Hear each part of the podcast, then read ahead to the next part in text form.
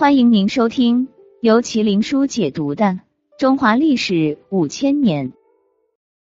大家好，我是麒麟书。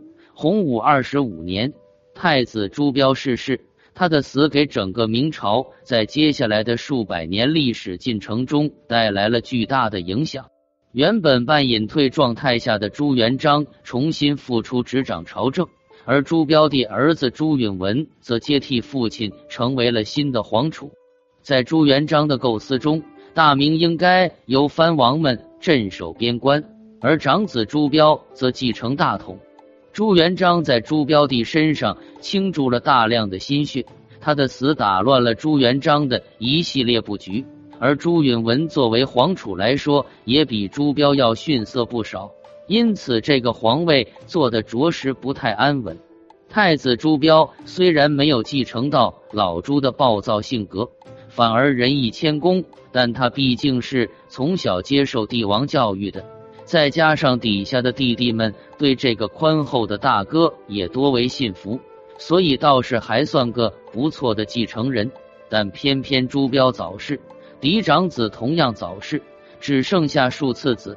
老朱不管嫡庶有别，将朱允文立为储君，还将其母吕氏扶正，这下子差点没气死其他儿子们。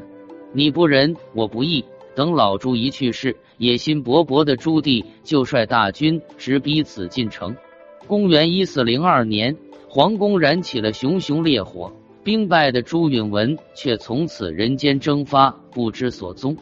朱棣登上皇位后，十分担心见朱允文有朝一日会重新纠集势力前来，重新争夺权力，更担心民间有人打着朱允文的名义起兵。所以他便在全国各个地方安排了密探，秘密帮他寻找朱允文的下，甚至就连下南洋的郑和，一开始其实也肩负着去海外寻找朱允文行踪的任务。朱棣当时有个十分位高权重的大臣，名叫胡莹，他是朱棣心腹。朱棣在永乐五年，表面安排胡莹外出寻访张三丰。而胡莹真正接到的任务，其实是去秘密探访朱允文的下落，并向朱棣报告一些民间隐情。胡莹在民间找了朱允文的线索十几年，但始终没有找到半点有用的消息。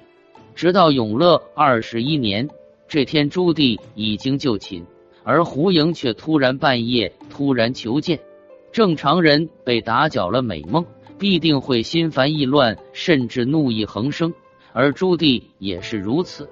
但朱棣一听说是胡莹求见，他瞬间就从床上弹起，并和胡莹在密室交谈了一整个晚上。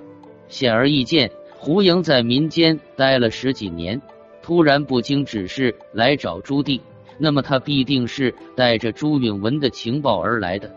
明史关于这件事的描述原文是。昔以所闻对，漏下四股乃出。